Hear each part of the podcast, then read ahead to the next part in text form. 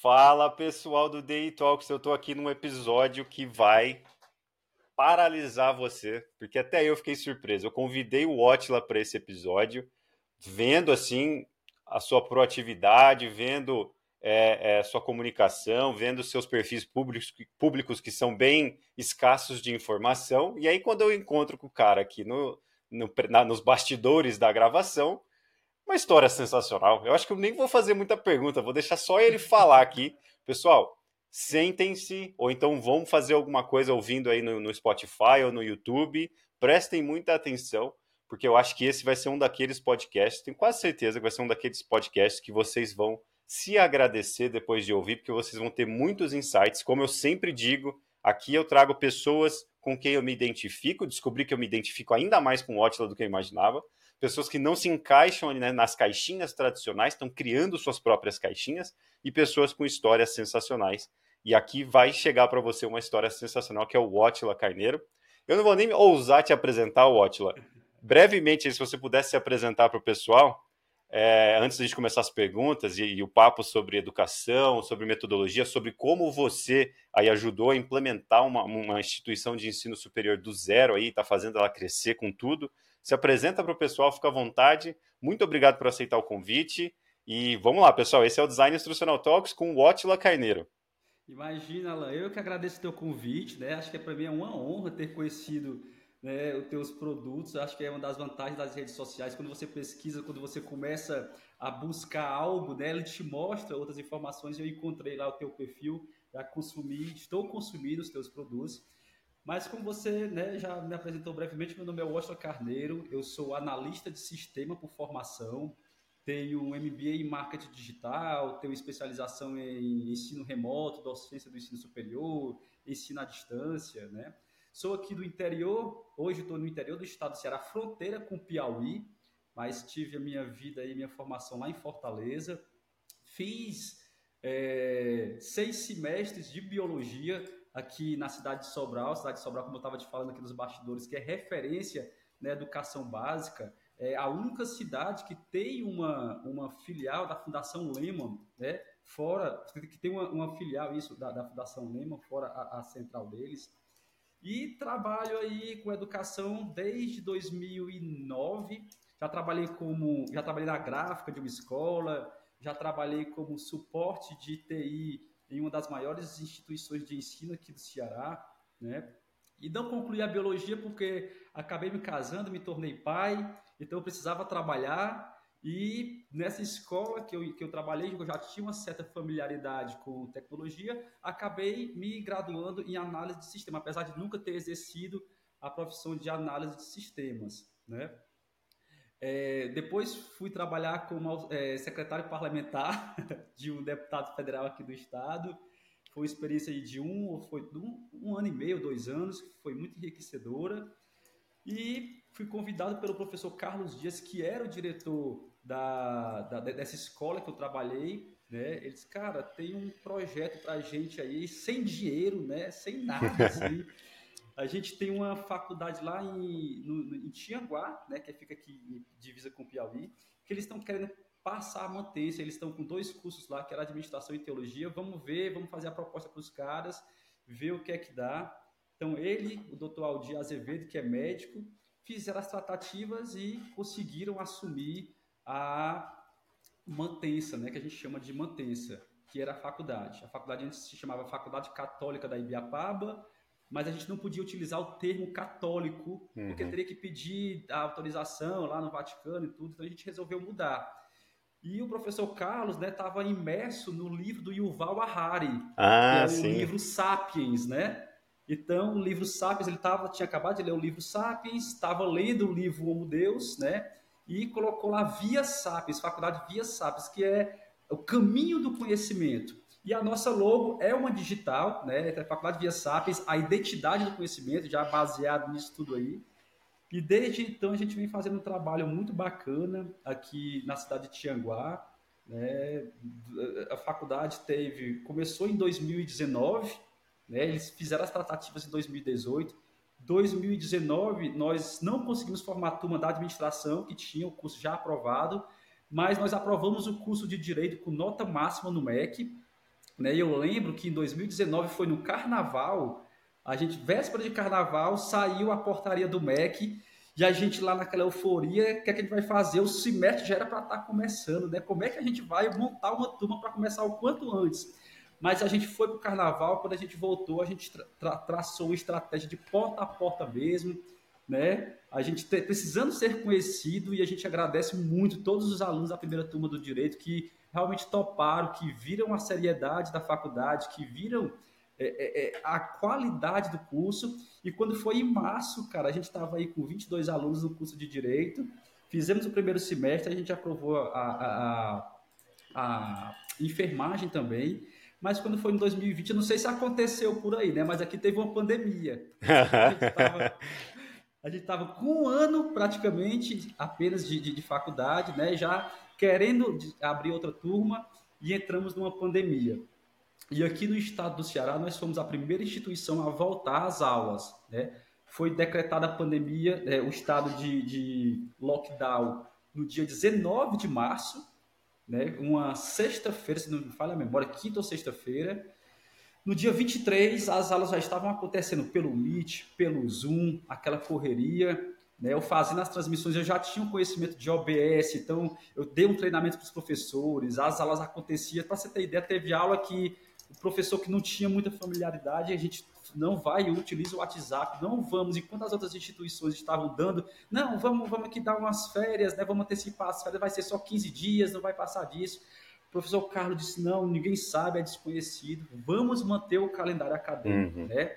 A gente não vai, vai dar férias, então a gente manteve o calendário acadêmico sem preju, é, é prejuízo nenhum para os nossos alunos, demos as férias em julho como deveria ser, aí fomos organizando a casa, fomos melhorando, é, implementei, implementei o Google Fundamentals, né, que é uma plataforma que o Google disponibiliza aí as plataformas. Na época, ele permitia que gravasse, ele disponibiliza 10 mil e-mails, então todos os nossos alunos tinham acesso a esses e-mails Nossa. com o drive ilimitado para poder colocar os arquivos, para colocar o material. Foi, né, então de quatro anos nós passamos aí dois anos numa pandemia, mas nos superamos, batemos recordes de, de, de matrícula, eu também trabalhava numa escola, que é o Colégio IET, né, Instituto Educacional de Tianguá, que é uma escola de 60 anos, para você ter ideia. Era uma escola bem analógica mesmo. Então a gente chegou com algumas ideias, transformamos ela numa escola digital. Na época também eu implementei o, a plataforma do Google, dei treinamento. Isso é só uma parte do, da, da, da minha história. Já anotei umas 15 coisas aqui para a gente se aprofundar. é, Watila, a gente estava falando aqui agora de não se encaixar em, em caixinhas, de se motivar e de fazer. Eu te mandei um vídeo hoje cedinho, quase de madrugada, de um projeto novo meu aqui da empresa. E aí eu te pergunto, uma coisa que eu quero perguntar para todo mundo: o que move o Watchla? O que te motiva?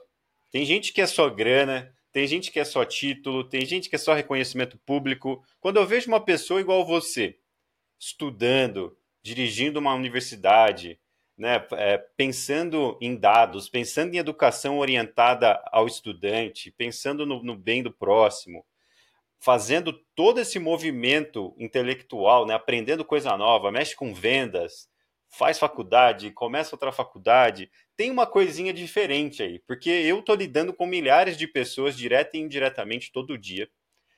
E tem um traço aí, não estou dizendo que você é um outlier, que você é mais especial que outras pessoas, mas acho que tem um traço aí de, de, autoconhecimento ou de psicologia que a gente precisa explorar, que eu acho que cada vez mais em tempos de inteligência artificial e redes sociais tomando conta da nossa vida, as pessoas vão começar a pagar para desenvolver esse traço que eu acho que você, eu acho que eu, humildemente, também acho que eu tenho um pouquinho, a gente tem, que é essa motivação, esse drive que o pessoal chama, né? É, é, é, essa, essa moção, esse, esse, movimento que não para em, em torno do aprendizado. Que que eu sei que é uma pergunta inesperada, né? Mas o que, como você descreveria isso para alguém? Sei lá, você pega uma pessoa que hoje, que é um, um, uma grande parte do nosso público, hoje uma pessoa que tem medo de mudança, uma pessoa que está movida a caixinhas, então assim, nada contra o movimento CLT, o contrato CLT, não, mas a pessoa ela só consegue se enxergar em caixinhas CLT para vender o tempo dela. ela não consegue se enxergar fazendo uma gestão ou, ou sei lá, gerindo uma, uma instituição de ensino como você faz hoje, nem consegue imaginar como seria uma rotina de uma pessoa como você ou como eu. E ela, isso dá medo para ela. E aí ela reage com o medo de algumas formas. Ou ela trava e não, não, não se move, continua ali frustrada, chateada ou não tão contente, ou ela passa a criticar. Né? Então ela passa a ser o, o famoso hater. Só que está tendo um movimento, as pessoas estão buscando por isso. Tanto é que movimento de terapia, psicologia, coaching, né, autoconhecimento, é, tudo que envolve psicologia, essa parte mais humanizada das interações, está muito em alta e eu acho que vai crescer exponencialmente cada vez mais. No final das contas, a minha humilde opinião é que as pessoas precisam ter mais desse traçozinho, dessa motivação que eu vejo muito em você. Já dei todo o meu preâmbulo, fica à vontade agora, conta, tenta se descrever ou tenta falar para o pessoal o que mudou, em que momento da sua infância você teve o clique, se é que teve, ou se é uma coisa diária, constante, que é o meu caso, de me motivar diariamente, buscar diariamente por, por motivações e, e, e, cuidar do corpo, cuidar da mente, mas sempre buscando por novidade. Fica à vontade, conta pro pessoal aí, toma que a bomba é sua. Cara, assim, eu acredito que curiosidade, né? Eu sempre fui uma pessoa muito curiosa, né? Assim, desse, desse pequeno pedaço da minha vida que eu falei, que eu também não falei muita coisa, eu já vivi de tudo, né? Então, assim, eu sou louco por aprendizado. Né? Eu, eu gosto de aprender. Pra você ter ideia, quando você me mandou o projeto que estava desenvolvendo, eu já pensei, eu vou querer, porque eu, eu, eu, sou louco por idiomas, cara. Hoje eu estudo inglês, estudo francês de forma autodidata e estou iniciando o, o, italiano. Eu falei que eu comecei né, a fazer um curso de biologia, fiz seis semestres, e na época que eu estava trabalhando como secretário parlamentar, que envolvia todas aquelas questões políticas, eu passei na UFC, que é a Universidade Federal do Ceará, em economia. Olha só. Eu ainda cursei dois semestres de economia. Cara, e, e é curiosidade, assim, eu acho que você tem que se superar. Por, por coincidência, você falou aí né, da caixinha da CLT, eu estava conversando com as minhas irmãs, eu tenho mais duas irmãs, uma mais nova do que as duas mais novas do que eu, né? E a gente falando que a gente foi criado para ser CLT. Os nossos pais, né? Ah, você tem que crescer, você tem que estudar, você tem que ter um bom emprego. Você tem que arranjar um bom emprego. E ela dizendo que não conseguia empreender. E eu dizendo assim, olha, realmente nós fomos condicionados a isso, porque uhum. dá um certo medo você sair do, da, entre aspas, né, da segurança da CLT, você vai ter ali um salário, né, se você for um bom profissional, você mantém, você vai ter o décimo terceiro, e já quando você é empresário, quando você empreende, não, realmente você você, é você e o mundo, né? É você contra o mundo. Mas é, eu sou muito curioso, né? Eu tô. Eu Só fazer um disclaimer, desculpa, Watla. A gente não é contra o CLT. Tem como sim, ser um empreendedor, sim, sim. mesmo sendo CLT, você pode inovar dentro de uma empresa, virar gestor, gestora, né? Só um disclaimer, porque senão a gente já vai receber um bombardeio aí. É, eu até falei isso para minha irmã. Ela é CLT, mas ela também tem um cargo de gestora e está aprendendo análise de dados, uhum. porque ela trabalha numa, numa distribuidora né, de, de uma empresa e, e, essa parte de análise de dados para ela, ela se viu que se dá muito bem, está fazendo cursos para quê? Para ofertar serviços como consultora mesmo. E eu disse, isso aí já é empreender. Ela Sim. empreende dentro da CLT. Eu empreendo dentro da faculdade Via Sapiens. Uhum. Eu tenho total liberdade né, com os meus diretores, com os sócios, de dizer assim, eu vou montar um curso, eu quero né, fazer diferente. A gente hoje eu assumi dentro da faculdade Via Sapiens a direção acadêmica do EAD. Eu acabei nem falando, né? Uhum. Eu comecei como TI na faculdade Via Sapiens, né? De TI eu passei para coordenador geral, de coordenador geral eu fui para a direção acadêmica do presencial e quando nós aprovamos, né? Porque nós precisávamos, você tem a, a, a esqueci, me fugiu a palavra agora. Você tem a, a, a licença é um uhum. credenciamento. Você tem um Sim. credenciamento do presencial e se você quiser ofertar cursos EAD, você precisa credenciar novamente uma outra faculdade. E depois que ela foi credenciada, nós aprovamos pedagogia e gestão de recursos humanos e como eu já vinha da área tecnológica, eu fui convidado. Você quer assumir o EAD? Eu disse que quero, mas eu quero fazer do meu jeito, hum. né? Então, cara, a gente deu um up mesmo. Na, na a gente é, uma, é, é, difícil fazer educação no Brasil, é muito difícil. Eu que o diga.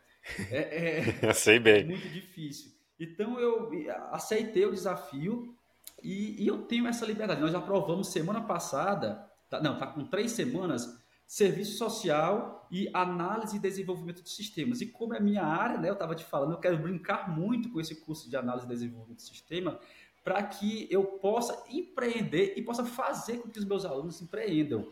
A gente aqui na faculdade Via Sapiens, né, a gente procura sair dessas caixinhas que você falou. E eu não estou falando da caixinha de CLT, não, muito pelo contrário, ninguém é contra a CLT. Uhum. Imagina, muito pelo contrário. Mas a gente incentiva os nossos alunos a pensar fora da caixa, né? A gente tem uma cerimônia aqui, ah, a gente precisa. Alan, instituição por instituição, o Brasil está tá cheio. Nós temos mais de 2.500 instituições de ensino São várias, é. Entendeu? A gente tem aí 8 milhões de alunos cursando o ensino superior. Desses 8 milhões após a pandemia, 47% é da educação à distância. Então, como é que a gente faz para se destacar? E a gente nunca se acomodou. Né? Então, é essa minha curiosidade de, de ah, o cara, eu sou maratonista, né? já faço maratona. O pessoal me fala, como é que tu consegue dar conta? Tu é maratonista. Tu Quantas horas tem seu dia, né? O pessoal pergunta. Exatamente, né? E olha que eu tenho uma dificuldade muito grande de organização, no sentido de.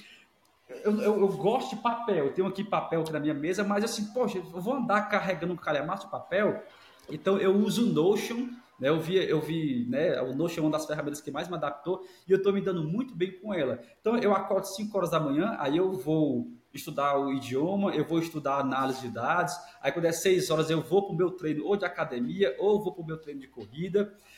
E, e, e, buscando de tudo isso, né, um pouquinho do que eu vivo, um pouquinho do que eu leio, um pouquinho do que eu consumo, a gente leva para dentro da sala de aula. Né? A gente Sim. diz, olha, não se acomode porque você passa pela faculdade vendo só o que o professor coloca ali, você vai ser só mais um profissional Sim. da pedagogia, só mais um profissional de gestão de recursos humanos. Então a gente sempre procura trazer algo diferente para a nossa instituição. A gente tem uma cerimônia chamada Cerimônia das Capas aqui na Faculdade Via Sapiens. Né? O professor Carlos Dias ele foi para Portugal e lá ele viu que existia, ele viu um monte de gente andando com as capas, né? parecia o Harry Potter andando pela rua, ele ficou curioso e ele viu que uma instituição de ensino lá, não é na, não é na faculdade da Universidade de Lisboa, é na Universidade de uma outra universidade lá, uhum. Que eles tinham essa cerimônia das capas, que o aluno, quando ele entrava na faculdade, ele recebia uma capa, e cada semestre eles, eles recebiam uma fita né? E essa fita né, ia representando. Se você visse um aluno com um monte de fitas, você sabia, não, esse aluno já está perto de se formar. E no dia da formatura, eles queimam essas fitas, representando, né? Passei por um estágio, estou indo. Então é uma festa mesmo, assim, com trio elétrico, eles bebendo, se divertindo, tal, porque realmente eles passaram de uma fase. Então, aquela fase universitária, né? Eles. É, rememora né, nesse sentido de queimando as fitas e tudo. Então o professor Carlos ele trouxe essa, essa cerimônia, a gente adaptou aqui. Uhum. Então como é que funciona aqui na Faculdade Via Sapiens? No primeiro semestre, quando ele conclui o primeiro semestre, ele recebe uma capa e o título de Homo Sapiens né? Que ele é, é, aquele cara que começou a ter um contato com a graduação dele, mas ainda não tem o conhecimento internalizado. Então ele recebe a capa. Então todos os eventos que ele for participar, seminários, ele tem que utilizar a capa e a gente já sabe, aquele aluno ali está no primeiro semestre. Quando ele está no meio, né, no meio do curso, ele recebe um broche. não sei se eu tenho um aqui. Ele recebe um broche indicando que ele agora está no meio do curso e recebe o título de homo, homo habilis, que já tem né, a aprendizagem lá, o conhecimento do aprendiz, já começa a evoluir um pouco. E se você vê, não, o aluno está lá com o brochezinho dele, ou ele está na metade do curso para frente. Uhum. E quando ele se forma, né, no dia da formatura, ele recebe as fitas, né, as, as fitas não são dadas durante o semestre, mas ele recebe uma fita e recebe o título de Homo sapiens, que aí sim ele se formou, ele está pronto para o mercado, ele queima a fitinha dele também. Então que a gente legal. adaptou isso. E o engraçado que a gente conta isso para os avaliadores do MEC e eles ficam encantados, né? porque a gente foge do padrão. Sim. Aula, sei o quê. A gente tem a cerimônia das capas, a gente tem a premiação dos alunos. Então a gente traz várias e várias expertises de coisas simples para você ter ideia que os alunos ficam né, é, é, encantados. A gente tem a, a, aqui todo o início de semestre, a gente tem um ciclo cultural. O que é esse ciclo cultural?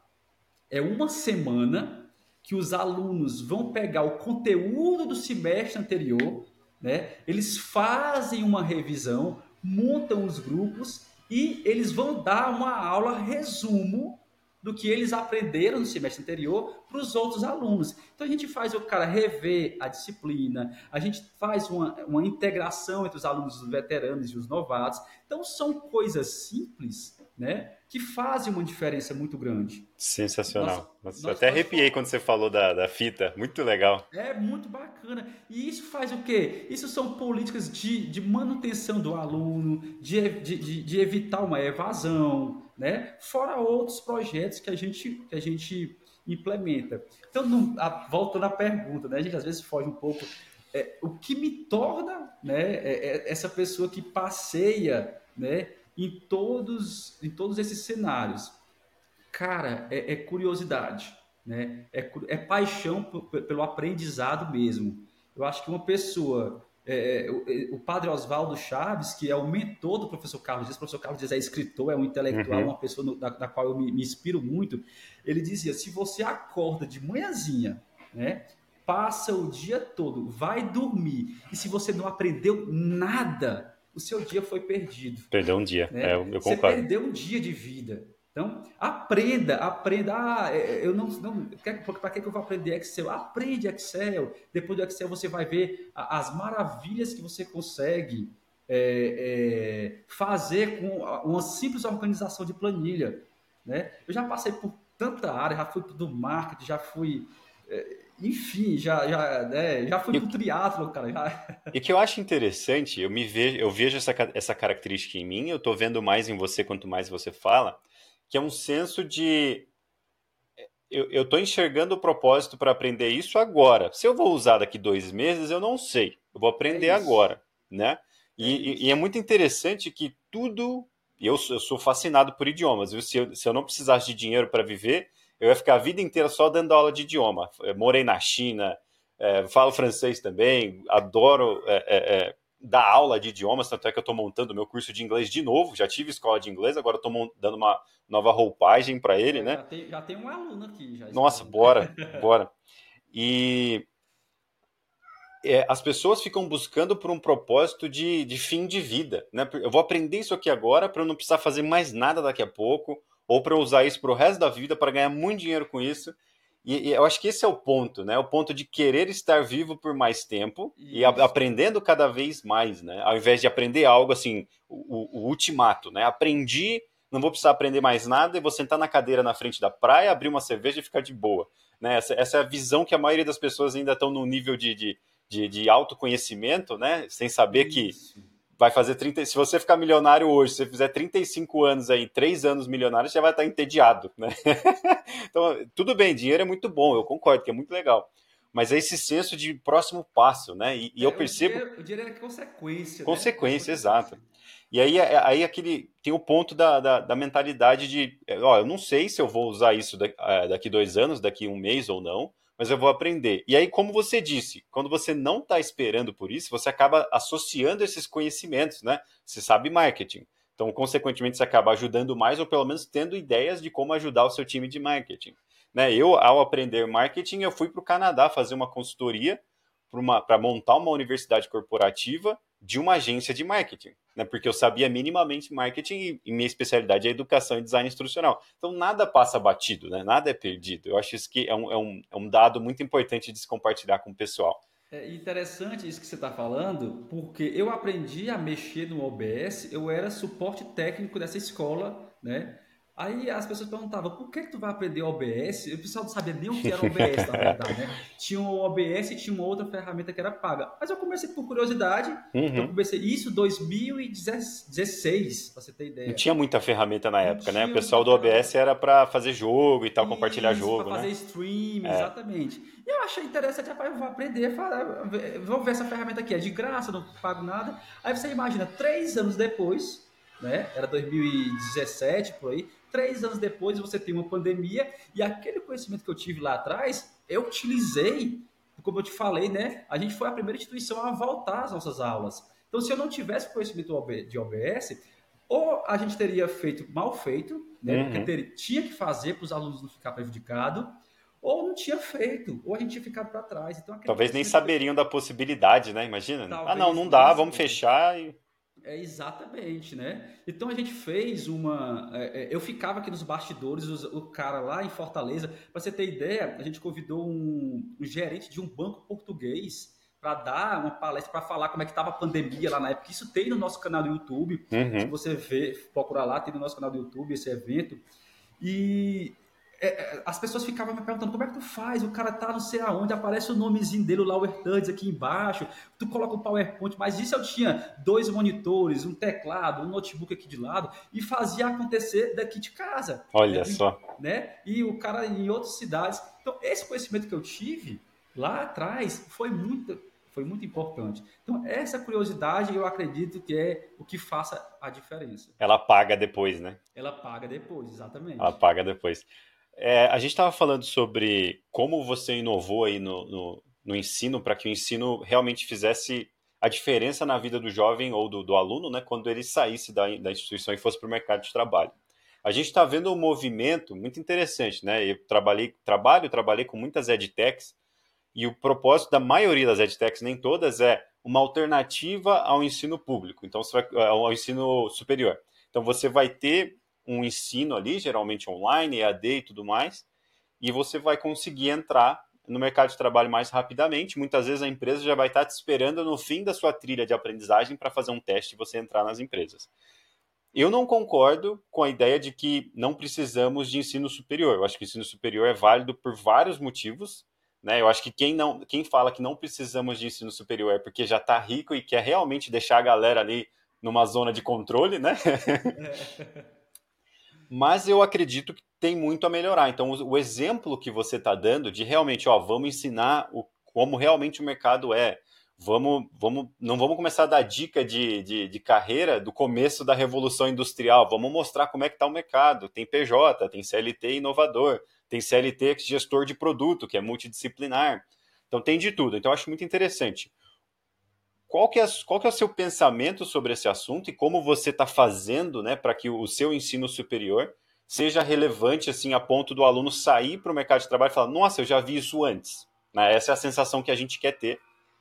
E qual é a sua opinião sobre a ideia de que talvez o jovem não precise necessariamente sair do ensino médio e já ir direto para o ensino superior. Às vezes ele pode ter algum tipo de trabalho, levantar uma renda, ajudar sua família, porque às vezes precisa ajudar, e depois sim entrar no ensino superior. Como você vê esses fatos? E eu vou resumir, porque eu falo para caramba.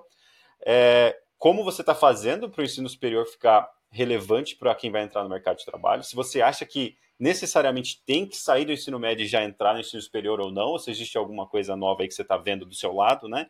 E os desafios dessa história toda de EdTech, inovação no ensino superior. Você mesmo disse que tem um monte de instituição de ensino superior. Como é que vocês estão fazendo para se destacar? Que realmente estão, né? Que eu estou com o site aberto aqui, está muito bom.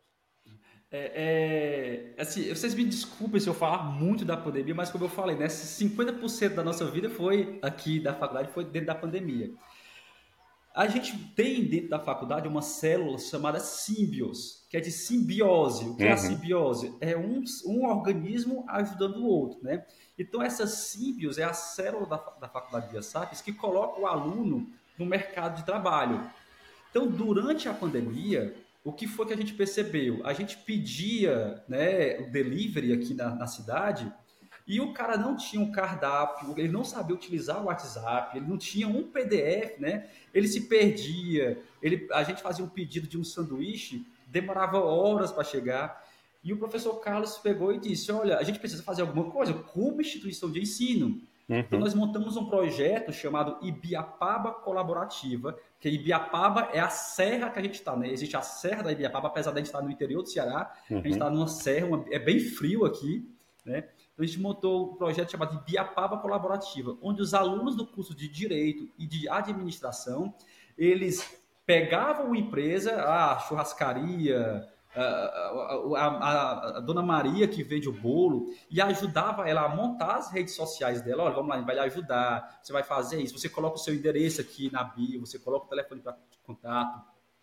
E isso ajudou muitas empresas, a, a muitas é, é, é, pequenas empresas a colocar o, o mercado, o, o, a, o, negócio delas para funcionar, porque senão uhum. teria ficado para trás. Né? Então a gente já incutia, já colocava nos nossos alunos essa ideia né, de a, o conhecimento da faculdade não é um conhecimento unicamente acadêmico. Né? É a minha realidade ali que eu posso estar. Às vezes tinha gente que vai, não sabia que eu poderia colaborar desse jeito. Sim. Né? É, então teve empresas realmente que não faliram com a nossa ajuda, né? com a ajuda dos alunos, os alunos ganharam o certificado, participaram do projeto e tudo. Então foi bem bacana. E é, é, é, é, essa união sociedade e ensino superior é uma exigência inclusiva do MEC. Né? Quando ele vem fazer, ele pergunta qual é o nosso papel dentro da sociedade. Então, respondendo à sua pergunta, você acha necessariamente obrigatório o aluno sair do ensino médio e ir para o ensino superior? Isso é muito relativo. Uhum. Nós temos alunos, né, da, uma aluna, na verdade, do da, não sei se é da contábil, da administração, que ela saiu do ensino médio e ela faz designs de unha. Ela, né? Mas quando ela assistiu uma palestra nossa na pandemia, falando sobre marketing, ela quis, né? ela já era empresária, já, ela quis ir para a faculdade para aprender um pouco mais de marketing. Né? Ela sabe que às vezes o conhecimento que ela vai ter ali na faculdade não necessariamente ela vai transformar numa profissão, mas ela vai incorporar esse conhecimento para utilizar dentro do negócio dela. Né? E o que, é que a gente faz também para se diferenciar? A gente conversa, a gente dialoga com os empresários.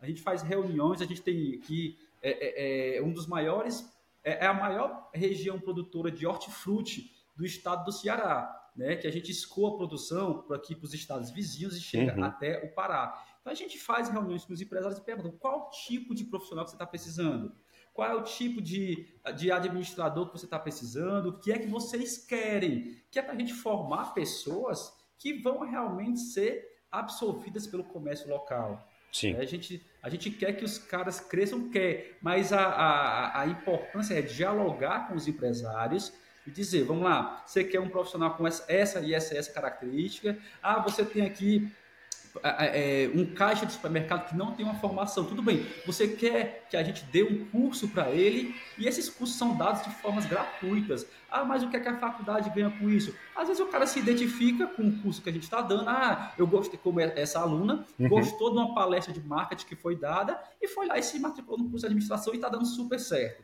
Né? Então, a nossa taxa de evasão é, é baixa. Que legal. A gente sabe que os custos, né, a média do Brasil é aí entre 25% a taxa de evasão. A gente mantém ali nos 14%, 15,5%, porque a gente dialoga muito com a sociedade. Né? CLT, né? Tem gente que começa, como eu te falei no começo, né? O nosso perfil de aluno era um aluno mais velho, acima dos 35 anos, porque alunos que estavam no mercado de trabalho, já CLT, e que viram uma oportunidade de realizar o sonho. Tinha cara, eu tenho o Valdemiro, Valdomiro, que é um aluno nosso que ele tem 56 anos de idade eu acho que é 56, e está se formando em direito na nossa primeira turma. Olha né? só. E hoje, né, eu fui dar aquela palestra que eu te falei, e ele falou comigo, olha, me agradeceu, olha, você foi o primeiro contato que eu tive para entrar na faculdade, estou realizando um sonho. Às vezes ele nem vai é, advogar, né, mas ele está realizando o sonho, de, sonho de ser advogado. Então, o ensino superior tem muito disso. Né? É, é, é, é ele une realizações pessoais né, com com uh, uh, a, a, necessidade do mercado. Sim. Existe, existem profissões que exigem realmente o ensino superior. A enfermagem, a medicina, o direito, enfim. E o diferencial nosso, né, o que é que eu pretendo fazer como gestor de educação aqui no interior do estado do Ceará, o que é que a gente está fazendo diferente? É, é inovar, é sempre procurar inovação. O nosso curso de análise e desenvolvimento do sistema, ele vai conversar muito com a administração para criar startups. Sim. E dentro dessas startups o cara pode empreender, né? Tem muita galera, principalmente essa galera mais jovem, que, que, que tem muitas ideias, que para a gente, a gente coloca ela no ócio criativo. Olha, tá aqui uma sala, tá aqui computador, está aqui a tecnologia necessária. Vão pensando aí o que, é que vocês podem fazer. Que a demais. Gente, a, gente, a gente quer entregar o seu diploma, mas a gente quer que daqui saia uma empresa. A gente quer que saia uma EduTech, por exemplo, da pedagogia com análise e desenvolvimento de sistema, lançar um software voltado para a educação. A gente quer que o pessoal do direito, utilizando as inteligências artificiais e junto com esse curso de análise e desenvolvimento de sistemas, que eu, que eu né, me comprometo a fazer o melhor curso aqui da região, como é que a gente pode fazer né, para que saia produtos, para que saia um empreendedor, para que saia uma, uma, startup. Então, esse diálogo, ele necessita né, o empreendedorismo e a academia. Ele é de extrema relevância. Não existe, Alan, o empreendedorismo se você não tiver um cara que tem uma graduação por trás. Se você não tiver um administrador que lhe ajude a tocar a sua empresa, Concordo. se você não tiver um programador que ajude você a tirar a sua ideia daqui, tirar a sua ideia do papel e transformar em um software. Então, os dois andam sim de mão dadas. A gente não é contra quem sai, quem empreende, né? assim que sai do ensino médio. Tem gente que tem ensino médio, tem, e está aí né, com empresas que são. Eu tenho um conhecido meu, um amigo meu, o Robério lá de Fortaleza, o cara não tem o ensino fundamental e tem uma empresa de, de, de, de portaria eletrônica, para você ter ideia. Olha ele só. tem um provedor de internet. Né? Mas ele tem um, um profissional de, de, que é graduado, ele tem um engenheiro da computação trabalhando para ele, ele tem um programador trabalhando para ele. Então, há essa união. Dá para você empreender, sim, dentro da universidade, dentro do ensino superior. Eu acho até questão de desenvolver isso com os nossos alunos. Eu acho até muito interessante isso que você trouxe, porque é uma questão de recursos, né? Porque a grande crítica, pelo menos da, do movimento EdTech, é você nem tem dinheiro para se manter ali às vezes e vai tentar fazer uma faculdade é, que você nem sabe se você vai gostar ou não, ou se você vai terminar ou não. Então, esse, esse é um caso aí que é uma exceção, né? Mas pelo que você está me dizendo, você conseguiu criar um ambiente em que a pessoa rapidamente se identifica, né? Porque você tem um funil ali bem instrutivo, né? Você vai, tem palestra, tem bastante coisa legal gratuita. Então, você já acaba informando e gerando autoconsciência é, é, antes mesmo da pessoa se inscrever. E quando ela se inscreve, tem uma gama de recursos que, além de fazer valer a pena o investimento, vai gerar todo esse conhecimento e essa identidade profissional da pessoa, né? Então acho isso muito válido e, e, sem dúvida já resolve o grande enigma de, de o que fazer, como fazer, se o meu investimento vai valer a pena ou não, né? E o exemplo da, da, da moça que trabalhava com manicure, por exemplo, com design de unhas, ela já meio que tinha uma ideia do que ela queria, né? Então achei muito interessante. Então a faculdade vai só impulsionar é, os planos dela e talvez até expandir a cabeça dela para fazer outras coisas distintas, né? Eu acho isso muito isso, legal. Isso. A gente tem aqui um exemplo que, que né, eu dei uma palestra segunda-feira na abertura do semestre, falei sobre novas tecnologias, né? Utilizei lá a, a, o curso que eu faço contigo, peguei lá uns insights lá, e eu falei sobre novas tecnologias, chat GPT, Mid Journey, análise de dados, as novas profissões que estão surgindo, né? É, é, é, com o advento dessa, dessa inteligência artificial generativa. E quando eu terminei a palestra, uma aluna me abordou. Disse, olha, eu quero, eu quero trabalhar com análise de dados, eu achei muito interessante suas palavras, aprendizado de máquina, eu, é, isso é o futuro tal. E eu conversando aqui com ela, aí eu perguntei, vem cá, qual é o teu curso? Eu imaginei que fosse direito, que fosse uhum. administração. Não, eu faço psicologia. que legal. É, eu faço psicologia. E ela viu né, a, a necessidade que ela disse que quer trabalhar é, é fazendo análise de dados de, de, de pessoas que. É, qual a margem de, de pessoas que estão adoecendo, que, as pessoas que me procuram no meu consultório, no consultório de psicologia, qual a profissão dele? Será que ele está. Quantos copos de água você bebe por dia? Será que isso influencia no estado psíquico? Então, ela estava com as ideias tão bacanas que eu disse: caramba, eu nunca pensei que eu fosse despertar. Eu pensei que eu fosse despertar esse, esse sentimento do aluno do curso de administração, Sim. do aluno do curso de serviço de, de, de, recursos humanos, mas aí veio era da psicologia e disse que está ansiosa para que o curso de análise de sistemas já, já seja liberado aí para ela falar, para ela fazer que ela ficou fascinada. Muito legal, sensacional. E é, você tem uma orientação né, é, sempre voltada ao estudante, isso é muito difícil fazer. Eu falo por experiência própria, aí, com centenas de produtos, cursos aí lançados. É muito difícil você ter essa subjetividade, esse engajamento, essa interação que parece até pessoal, né, individual ali, numa instituição grande, numa instituição, principalmente se for EAD, que tem centenas de alunos que você talvez nunca veja, né? E você usa muitos dados, né? O que você pode contar para o pessoal, assim, como o que te atraiu nos dados, né, para que você consiga ter esse tratamento e essa produção de, de cursos e de aulas e, e, e iniciativas que, se, que pareçam subjetivas e até pessoais para essas pessoas, mesmo trabalhando com um grande volume de pessoas assim ao mesmo tempo. Como que você faz? Qual que é o seu processo? Se puder contar mais do processo também de, de, de, de estratégia de lançamento, claro que não for confidencial, para o pessoal entender como você pensa e, e como você usa os dados aí no seu dia a dia. Assim, eu digo né, que eu costumo trabalhar com dados desde a época que eu trabalhava lá na, nessa escola, né, porque quando chegava a época do, do Enem, a gente fazia levantamento de dados dos alunos que passou, pegava a planilha do Excel, e dizia, esse aluno aqui tira nota boa, então a gente começava a fazer uma espécie de uma mini análise né, com esses dados do Enem. E quando eu vim para o ensino superior, que eu, como, quando eu era é, coordenador geral eu também geria o marketing, eu fazia a gestão do marketing junto com a equipe, junto com a agência que a gente contratava. E você sabe que marketing é muito dados, né? Você uhum. tem que fazer levantamento de, sobre os dados. E a gente fez uma pesquisa, né? A gente já tinha acabado de voltar da pandemia. Acredito que lá no primeiro semestre de 2021 foi permitido que a gente voltasse de forma híbrida. E a gente fez uma pesquisa. A gente começou a perguntar para o nosso aluno a cidade dele, a idade, é, o curso, se tinha filho, se não tinha, é, se trabalhava, se não trabalhava. E foi aí que a gente se surpreendeu. Né? A gente saiu de duas turmas do direito antes da pandemia para nove, doze turmas depois da pandemia e o nosso público ele era totalmente diferente.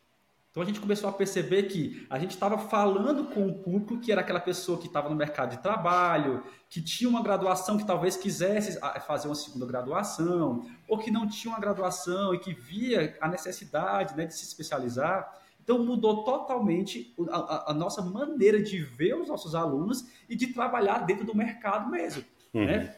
Então a gente começou a traçar estratégias, modificou a nossa persona, né? E, e, e, deu muito certo, e como eu te disse, né, a gente bateu o recorde de matrículas porque a gente passou a conhecer o, o nosso público-alvo. E dialogar com o nosso público-alvo é muito importante. Eu não posso, Alan, querer que o aluno fale a minha língua, querer que o aluno entenda processos que talvez não sejam a realidade. Eu tenho que falar com ele, né? Eu tenho que dizer, chegar e dizer assim, eu tenho que falar sobre anime, eu tenho que falar dentro das nossas aulas, né? A gente utiliza plataformas, né? A, a, os professores utilizam uma plataforma que geralmente ela traz é, exemplos do, do, do, Sul, porque a gente sabe que o Sul é o Vale do Silício da educação. Então, uhum. tem muitos projetos bacanas que são desenvolvidos lá. Então, às vezes, a gente pega uma, um, um, material dados que tem lá, ah, o, um advogado do Rio Grande do Sul pegou o caso de família assim, assim, assim. Não, a gente pede que o professor, ele, como ele é, é a gente pode alterar a plataforma, né, e isso nos é permitido, né? A gente só adapta, ah, um advogado de Fortaleza, um advogado da nossa região, uma escola da nossa região. Então, a gente dialoga muito com o nosso, com o nosso público, com a região que a gente está inserida. Gera um pertencimento, né? Você sente que é possível, né? Isso, exatamente. E a gente traz, por exemplo, aqui a gente, a, a, a, faculdade, ela é ambientada de duas formas. Nós temos três blocos, né? O primeiro e o segundo bloco, ele é todo ornamentado pelo movimento armorial do Ariano Suassuna, que é um regionalista. Então você vai lá, é todo colorido, a gente tem uma sala da rendeira, onde ela é toda enfeitada com, com renda. A gente tem a sala do retirante nordestino, né? Que, que tem pinturas. Então é muito bacana. E eu já faço aqui o convite quando tu vier por aqui, venha conhecer a faculdade. O nosso convite, a gente costuma falar, o convite do cearense é um convite real mesmo, não é só de boca. Eu não. vou, hein? Márcio, eu acho que eu tô por aí, eu vou, vou, vou te avisar. A gente, fica perto, a gente fica perto de Jericoacoara, então é, é um pulo. É muito longe de Fortaleza? 300 quilômetros, mas tem avião. A gente tem, tem ah, então eu vou te colocar no meu itinerário, que acho que mais eu estou em Fortaleza. Então pronto, é, é leite. É. Então a gente dialoga muito com os nossos alunos. E os dados, depois que a gente começou a, a, a verificar isso, né, eu comecei a me interessar pelos dados voltados para o marketing, né? Bom, nossos alunos vêm de onde? Ah, vem da cidade X. Tá certo, vem da cidade X. A maioria é casado ou é solteiro? Ah, a maioria é casado. Tem filho ou não tem filho? Ah, não tem filho. Trabalha ou não trabalha? Ah, não trabalha. Então a gente começou a traçar um perfil. Então, se os nossos alunos, a maioria trabalha, eles vêm de onde? Eles vêm do, do, do, do setor de serviço, ele vem do, comércio. Então a gente começa a traçar, começa a identificar o nosso aluno. Aí sim, a gente sabe com quem a gente está falando e com quem a gente quer falar. E quando eu vim para a educação à distância, que eu comecei a entender sobre design instrucional, eu não sou o design instrucional da faculdade, que a gente tem lá as meninas, a Yara, a Bianca, que trabalha com isso, mas quando eu comecei a entender e eu vi o teu curso de Learning Analytics, cara, aquele me despertou. Assim, caramba, a gente consegue fazer muita coisa, que como a gente está começando agora, a gente abriu o nosso primeiro polo agora, a gente é uma instituição muito novinha, Sim. um bebê, então a gente pode fazer direito desde o início. Então, o que é que eu posso fazer? Como você fala no teu curso, né? Ah, o professor está ali, está dando uma disciplina e muitos alunos estão errando aquela questão. É porque a questão realmente é difícil, é porque o aluno não está entendendo o contexto, então eu tenho preciso conversar com o meu professor, porque a gente faz pesquisa, termina o módulo, a gente lança um formulário para que o aluno responda o que, é que ele achou. Então, se, se, o professor ele tem uma nota, né? Tem muita gente falando do professor, a gente chama o cara. Uhum. ninguém é do tipo de corta a cabeça logo. A gente chamou, olha, professor, a gente teve aqui esse insight, aí eu deixo para as meninas da, da, da, do pedagógico conversar com o professor. Mas por quê? Porque eu tenho os dados. Né? Às vezes a gente sabe que, que aluno realmente pega no pé do professor Sim. e quer, né? Mas não, a gente, a gente tem que levar isso em consideração. Eu não vou, se eu tenho uma turma de 30 alunos, dois falaram do professor, então aí é pessoal. Eu não posso né, culpabilizar o professor, eu não posso dizer, ah, professor, você vai ter que se adaptar, porque não dá. Né? A gente tenta a, a educação à distância, né? essas metodologias ativas, a gente tem que focar no aluno como protagonista do seu processo de aprendizagem.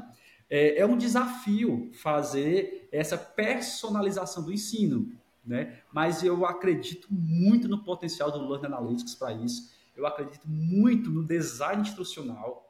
E é um desafio divertido, fala a verdade, é um quando dá certo, né? Né? Quando dá ontem, certo, quando funciona, nossa.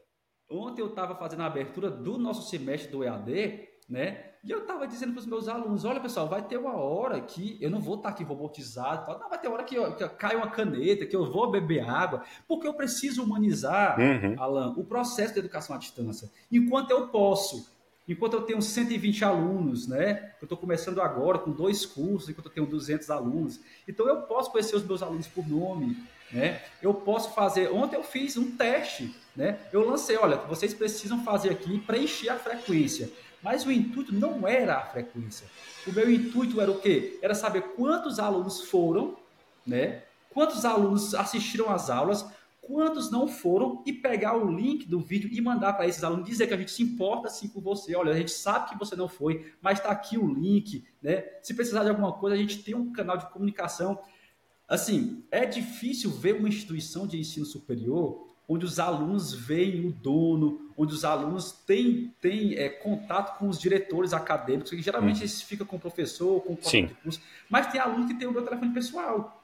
Tem aluno que tem um telefone pessoal do professor Carlos Dias, que é um dos sócios diretores, né? Ele é sócio, né? tem participação na sociedade uhum. e é o diretor geral. Então a gente ainda consegue fazer esse tipo de relacionamento. Isso agrega muito para os alunos, hein? Agrega demais, né? Você vê o dono da faculdade andando ali do seu lado e você pode bater um papo com ele. O professor Carlos Dias, ele é escritor, ele gosta de tomar um café e filosofar com os alunos, é bem interessante, né? Então, enquanto a gente consegue fazer, a gente faz isso, a gente humaniza, né? As pessoas dizem que ah, a tecnologia é muito fria. Não é que ela seja fria, é porque ela tem as características dela, né? Então, Sim. enquanto a gente consegue fazer essa humanização, a gente vai estar tá fazendo. E eu acredito que esse seja um dos diferenciais que a gente tem aqui na nossa instituição. Sem dúvida, Watla. Eu estou acompanhando de perto, estou fazendo muita consultoria de inteligência artificial e vendo o pessoal criando conteúdo com inteligência artificial.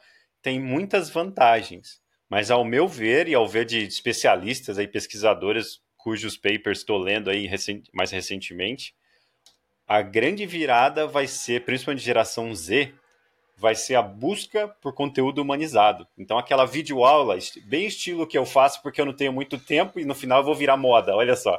Aquele estilo de gravação de tela, uma sequência bem pensada, mas uma coisa humanizada, sem muito corte, sem muita tentativa de parecer é, é, cinematográfico. Né? muitos acreditam que essa vai ser a tendência do futuro quando as pessoas buscarem por conteúdo que pareçam mais humanos. Né? Que, que não é aquela coisa cinematográfica que parece a ilha na Tailândia ou um escritório de, de Nova York, porque está tudo editado, né? Eu tenho uma cunhada que ela é dona de uma gráfica, né? E ela teve agora uma consultoria com, não sei se foi Sebrae, Senai, Senai e eles disseram que a tendência agora é voltar àquela, àquela aqueles anos 80, anos 90, dentro do digital. Uhum. É como você acabou de falar. É, é, é aquele vídeo sem aquelas, aquele corte, que não sei o quê, que o professor faz assim, abre, aparece um globo na mão dele, aquele holograma, né? Porque as pessoas precisam de, dessa, dessa humanização desses processos digitais. Sim. A gente está aqui no bate-papo, né? A gente está aqui no bate-papo bem tranquilo, utilizando as ferramentas digitais, mas bem humanizada, é. né? Você está entendendo? Então, a gente precisa sim saber dosar. Eu falei para os meus alunos, vocês, nós estamos presenciando algo inédito. Nós estamos em transição do analógico para o digital. E isso vocês vão contar que vivenciaram isso. Né? Muitos de vocês aqui ainda lembram do que é uma fita cassete, outros não. A galera é... já tá, não sabe o que é uma fita cassete. Disquete, então, né? Exatamente. Você não sabia que o disquete tinha 1,4 mega e era desse tamanho, né? Você não sabia que você, para assistir o Netflix antigamente, você tinha que se deslocar até uma locadora, pegar uma fita e reservar, porque às vezes não tinha, é. enfim. Tem então, gente assistindo no relógio agora, né? Tem gente assistindo no relógio, exatamente, né? E, e, e eu disse também, tu, tu mostrou aí o, o, o relógio, né, o GPS, e eu dizendo assim, eu fiz a minha maratona, a minha noiva, ela sabia onde é que eu estava, o meu batimento cardíaco, o meu pace, né? Mas isso era o quê? Era para humanizar o processo que eu estava, né? A, a, a, distância, ela sabia se eu estava indo bem, se eu estava correndo, se eu estava cansado, se eu tinha parado ou não. Mas eu acredito muito sim na tecnologia, mas eu acredito nessa tecnologia humanizada. Né? Eu acredito que a gente pode sim, ah, mas vocês vão crescer a gente quer crescer, né? a gente quer crescer, a gente quer fazer educação, a gente precisa pagar as contas dos funcionários, a gente precisa promover Sim. os nossos funcionários, mas é, a, a, a, nossa expansão, quando eu disse assim, oh, meu Deus do céu, eu vou pro EAD, daqui a pouco ele quer que eu tenha 20 polos abertos aí em um ano, e eu peguei e falei assim, não, a minha expansão vai ser, vai ser local. Uhum. Não, não adianta, Alan, eu ir para Fortaleza e abrir um polo lá eu vou disputar com gigantes, com a galera que já está aí né, no mercado. Mas eu posso me fortalecer na minha região. Sim. Aí sim, eles não vão entrar aqui. É. Porque quem, quem, quem manda no pedaço, digamos assim, é a gente, né? Então a gente abriu nosso primeiro polo agora e eu fiquei muito feliz, né? Com razão. Ideia, para você ter ideia, o nosso polo, quem abriu, foi um aluno nosso.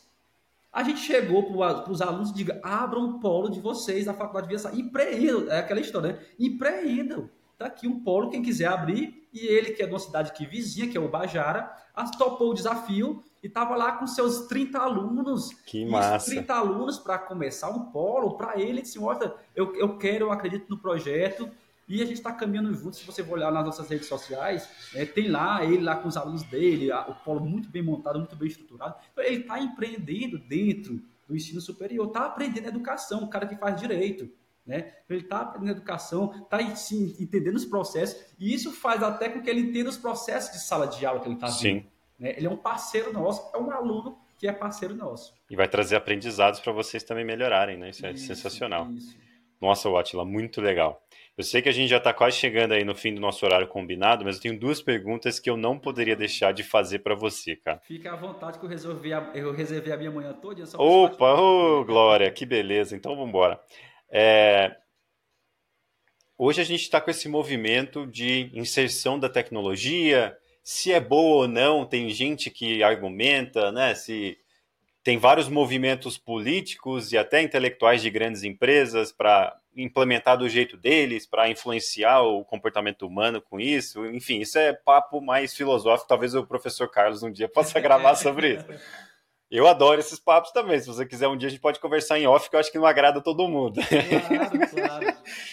Mas o que eu queria te perguntar é o seguinte: sem dúvida nenhuma, as redes sociais já estão influenciando a saúde mental, o comportamento, a interação, o pertencimento, né? A gente, eu, eu vou fazer 31 anos agora, então a gente pegou é, é, um, uma etapa legal, né? Interessante, legal ou não se, é não, se é legal ou não, não sei, mas interessante, onde a gente tinha muitos amigos, a gente ia pra rua, a gente brincava, a gente tinha. Eu mesmo tenho primo pra caramba, tenho mais primo do que dedos na mão.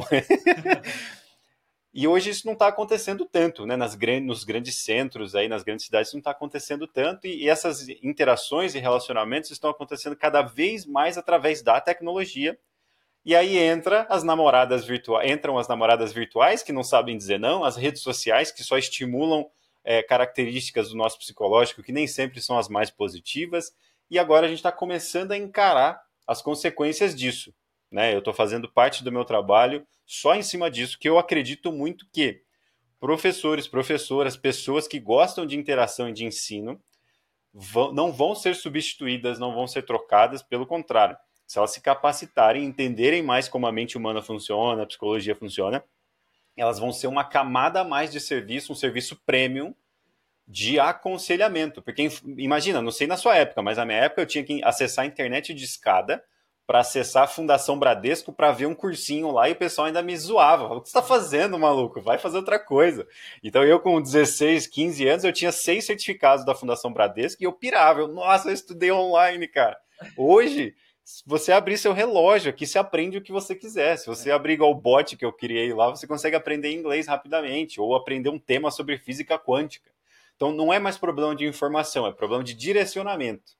É, porque a informação a gente já tem em excesso. Tá demais já. Então é, é, é direcionamento e é um, um, uma frase que foi dita ontem pelo querido Felipe, que também gravou um episódio aqui comigo e deu uma aula ontem. eu estava assistindo o podcast dele ontem. Tava Ele é demais, ele colocou ontem. A, a gran, o grande diferencial do ser humano do futuro vai ser aprender a aprender, desaprender e aplicar, né? Eu tô ferrando com a frase, mas é mais ou menos isso. Então, assim, temos algum trauma ou temos algum problema, vamos desaprender e nos livrar disso logo, não vamos ficar impactado por isso. Preciso de uma nova habilidade para um projeto específico. Eu aprendi a aprender rapidamente e vou aplicar isso nesse projeto. E todo o resto vai ser secundário, né? Mas aí o que eu, tendo todo esse preâmbulo, né? É, quais são os desafios para o aluno e para o professor que você imagina aí nesses próximos anos que a gente possivelmente pode encarar e como a gente pode contornar isso como educadores né, e como pessoas no geral, como pais ajudando os filhos, como filhos se ajudando, filhos ajudando os outros colegas. Conta mais para a gente o que você acha de tudo isso. Se precisar que eu repita alguma coisa que eu falei, muita coisa eu repito. O Murilo Gun, né, ele tem um curso de criatividade que ele falava muito nisso. O primeiro módulo do curso dele era a gente desaprender. Uhum. Né? Porque o, o, processo de aprendizagem hoje em dia, é, como você falou, né, é a namorada que nunca diz não. Né? A gente está aí sendo bombardeados por informações, a nossa dopamina sempre lá em cima. Uhum. Então você precisa mesmo fazer uma, uma lavagem né, sobre isso. Para quê? Para que a tecnologia, ao invés dela ser auxílio, ela não seja uh, a causadora de, de problemas. Né? No teu curso, aquele código lá que tu coloca para a gente pegar o chat GPT e transformar num auxiliar, num, num, um tutor. No tutor, aquele é muito bacana, né? Mas você aprende a utilizar, você tem que saber o prompt, você tem lá a, a construção do prompt para que ele lhe dê as informações necessárias. Então, o, como é que eu vejo né, isso? Você, eu concordo com o Felipe, né? Eu acredito que o profissional do futuro vai ser aquele que vai saber lidar com o tanto de informação que a gente está tendo, tem que saber selecionar muito. O próprio chat GPT, gente não pode confiar no que ele diz 100%. Uhum. É, lá tem, tem, um modo teu, do teu curso que tu fala, né? Para eu perguntar sobre, sei lá, como é que se faz um, uma casa e ele me disser que eu tenho que colocar açúcar no cimento, se eu não souber que, que, que isso faz parte, eu vou lá e colocar açúcar. Exato. eu tenho que pelo menos entender né, um pouco do que eu estou perguntando. Então, fazer esse filtro de informação. A gente sabe que tá cheio de trolls na internet por aí, tem muita fake news disseminada. Uhum.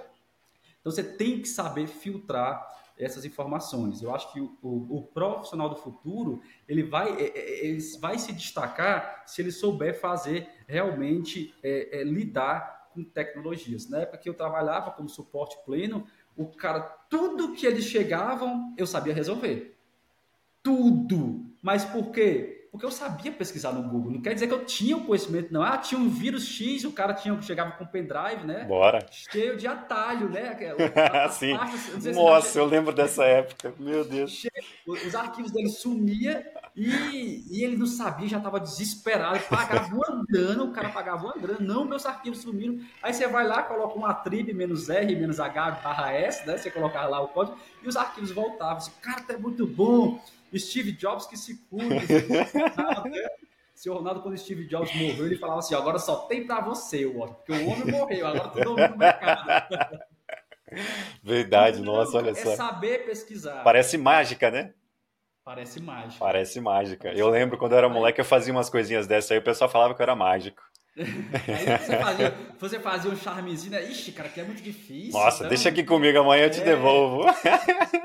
Isso. Mas só que já estava feito, né? Então, mas eu não sabia, eu não sabia como tirar aquele vírus naquele momento. Mas você pesquisava, as informações estão aí. Você precisa saber pesquisar, tem muita informação, né? E você precisa ter um pensamento crítico. É muito importante você ter esse pensamento crítico, né? Não receber tudo o que você recebe sem questionar. Né? Não vai ser aquele chato, ah, não acredito nisso, não. É. Ah, isso aí é a teoria da conspiração. Não, mas poxa, será que uh, uh, uh, correr tem um cara que está fazendo uma maratona por dia, né? será que isso faz realmente bem? Será que já no, no, no, né? Enfim, tem esse pensamento crítico. Você tem que ter, tem que saber entender, você tem que saber foque na solução. Né? Tem gente que quando, mas isso já, já é de muito tempo, né? Aconteceu um problema, aí eu não fui, foi fulano, não é do meu setor. Procurando a culpa, né? Procura, não procura culpar, procura a solução, foca na solução, tenha proatividade. Então, eu acho que essas características transformam um, um, um, um profissional em um bom profissional. Uhum. Né? Quantas maneiras eu tenho de resolver esse problema? Porque ah, você pode resolver de um jeito, eu posso resolver do outro, e está tudo bem. Né? E está tudo bem. E, e, e, e essa colaboração, que a gente chama de é, é, economia colaborativa, inclusive, é o que diferencia.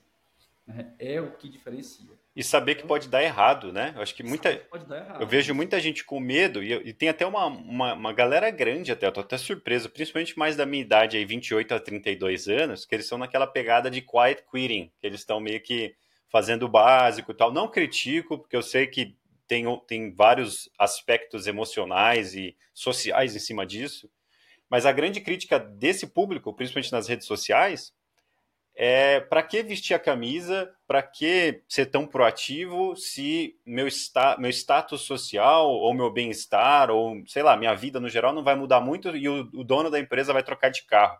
Né? Eu tenho vários pontos sobre isso, eu acho que é, afeta em vários aspectos e se você realmente vivenciar esse lifelong learning, aprendizado contínuo, economia colaborativa que você disse, naturalmente, né, se você pensar criticamente, naturalmente você vai sair desse status anterior que você estava. É, é, é, o over delivery, né? É. Você entrega um pouquinho mais. Ah, se eu não tivesse feito o over delivery, se eu não tivesse entregue mais do que me pediu, eu não teria me tornado diretor.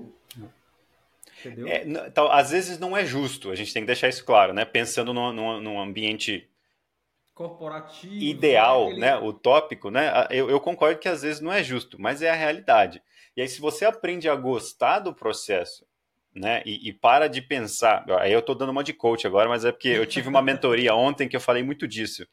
Se quando você para de pensar que você tem que pagar boletos e você passa a pensar que você quer aprender quer inovar, em poucos meses você já vai desencanar dos boletos, porque realmente as coisas começam a fluir, né? Parece até aquele, aquele filme O Segredo, né? Aham, é.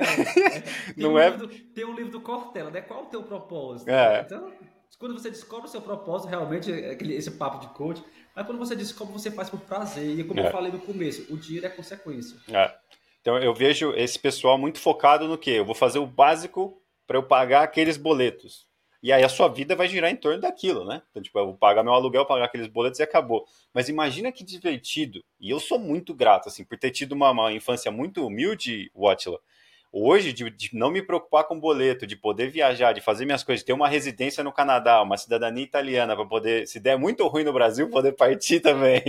Mas, mas acima de tudo, poder organizar minha agenda e falar: vou gravar um podcast com o Watchla, trocar uma ideia de boa, e a partir da uma hora eu vejo o que eu faço. Eu organizo meu dia, vou ver o que eu faço, uhum. mas eu quero criar coisas novas, influenciar as pessoas, ajudar as pessoas a criar coisas novas. E do nada, quando você vê, você fala: ó, oh, que bacana não tô Rico preocupado. hoje é que tem liberdade para fazer isso, né? Cara? Não tô preocupado com grana. Né? Você olha e fala, ah, não tô preocupado com grana. Preciso de grana? Preciso de grana. Quero casar, ter minha casa bacana, minhas coisas e tal, viajar cada vez mais? Quero. Mas nesse momento, nos próximos seis meses, ó, tô criando, tô inovando, te mostrei uns projetinhos que estão para sair aí, eu acho que eu serão vi, muito interessantes.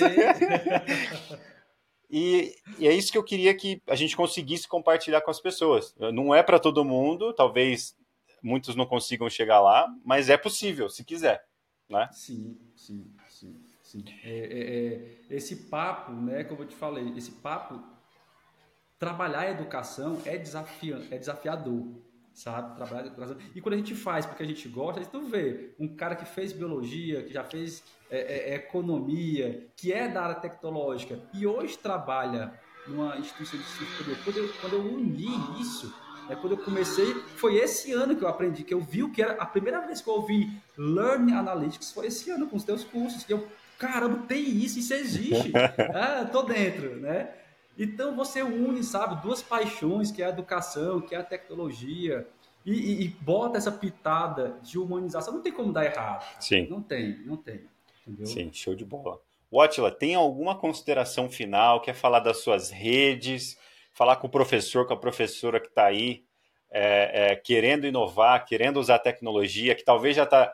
Que a, a, nossa grande persona é essa, tá? Talvez já está até cansada de ter formação sobre gamificação e não conseguir implementar gamificação, ou está cansada de ouvir falar de taxonomia, mas não conseguir implementar taxonomia. Um dos grandes motivos de eu ter feito a jornada EdTech foi exatamente para falar, gente, dá um passo para trás. Você não precisa nem saber de gamificação. Vai ver psicologia de aprendizagem, vai ver behaviorismo Vai ver os dados da sua sala de aula. Para a gente aqui é o conectivismo, né? Que agora é uma nova teoria que é. fala justamente disso, dessas tecnologias dentro do, dos processos de aprendizagem, né?